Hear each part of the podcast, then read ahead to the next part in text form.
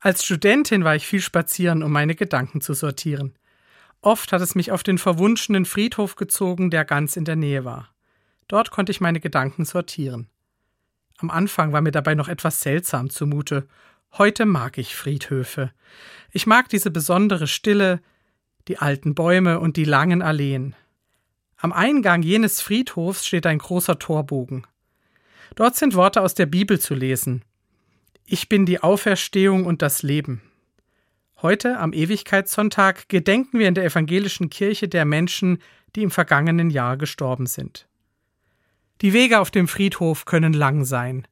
Für die Menschen, die einen geliebten Menschen verloren haben, ist es ein schwerer Weg von der Trauerhalle zum Grab. Jetzt wird es endgültig. Der Sarg mit Omi, mit dem Ehemann, mit der Tochter, mit dem Freund wird begraben. Die Arbeitskollegin kommt nie mehr wieder. Der Platz des Klassenkameraden bleibt leer. Die Nachbarin winkt nicht mehr vom Zaun rüber. Auf diesem Weg fließen viele Tränen. Als Pfarrerin habe ich unzählige Male Menschen auf diesem Weg begleitet. Egal, ob es brütend heiß war oder ob es aus Kübeln geregnet hat, wenn ich als Pfarrerin diesen Weg gegangen bin, war das für mich oft ein sehr nachdenklicher Moment, fast meditativ. Als Pfarrerin gehe ich den Weg zwischen dem Toten im Sarg oder in der Urne und den Lebenden. Oft ist mein Blick auf die Grabsteine rechts und links vom Weg gefallen, auf Blitzlichter von gelebtem Leben.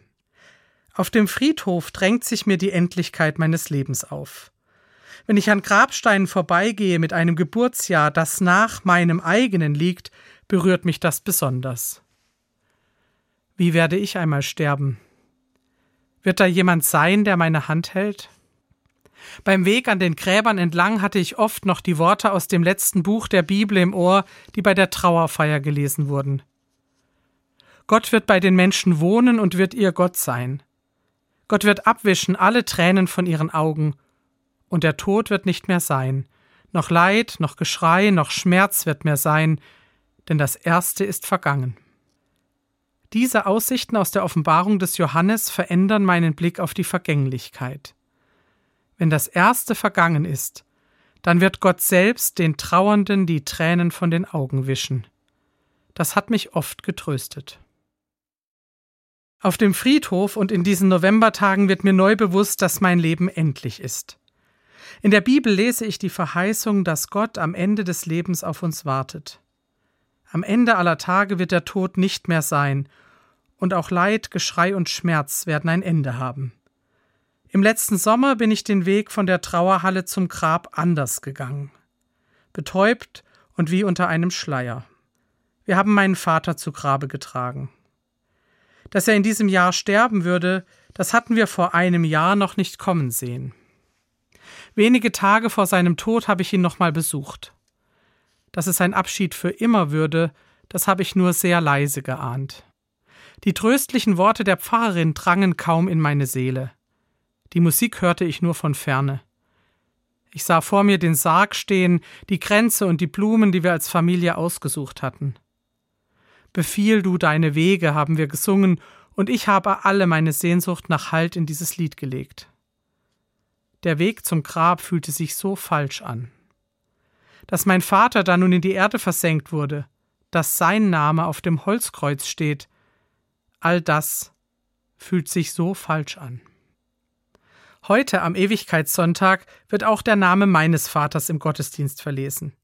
Ich werde eine Kerze für ihn anzünden in einer Kirche, mir Zeit nehmen für die Erinnerung an ihn. Und ich denke dankbar an den Freund, der mir in den Tagen nach dem Tod meines Vaters täglich ein Bild schickte, mit einer Kerze, die er für meinen Vater und für mich angezündet hatte.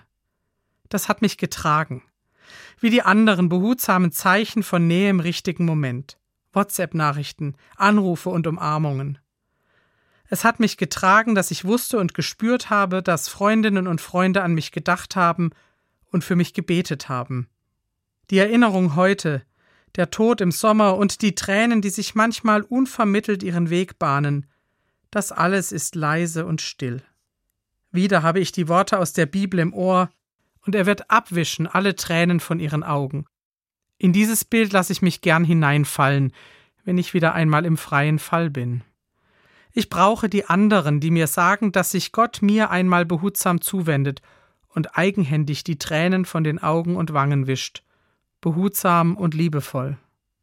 Die meine Hoffnung hochhalten, dass Gott die Tränen der Verzweiflung und der Trauer sieht, die durchweinten Nächte und meine zerkratzte Seele.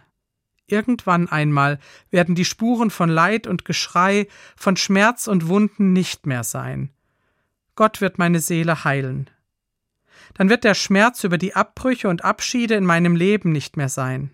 Ja, Gott selbst wird einmal einen neuen Himmel und eine neue Erde schaffen. Bis es soweit ist, muss ich mich meiner Tränen nicht schämen.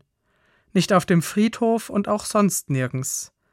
Gott wischt sie eigenhändig ab auch heute, wenn ich so ganz anders als sonst über den Friedhof gehe. Ich wünsche Ihnen einen tröstlichen Sonntag und eine gesegnete Woche.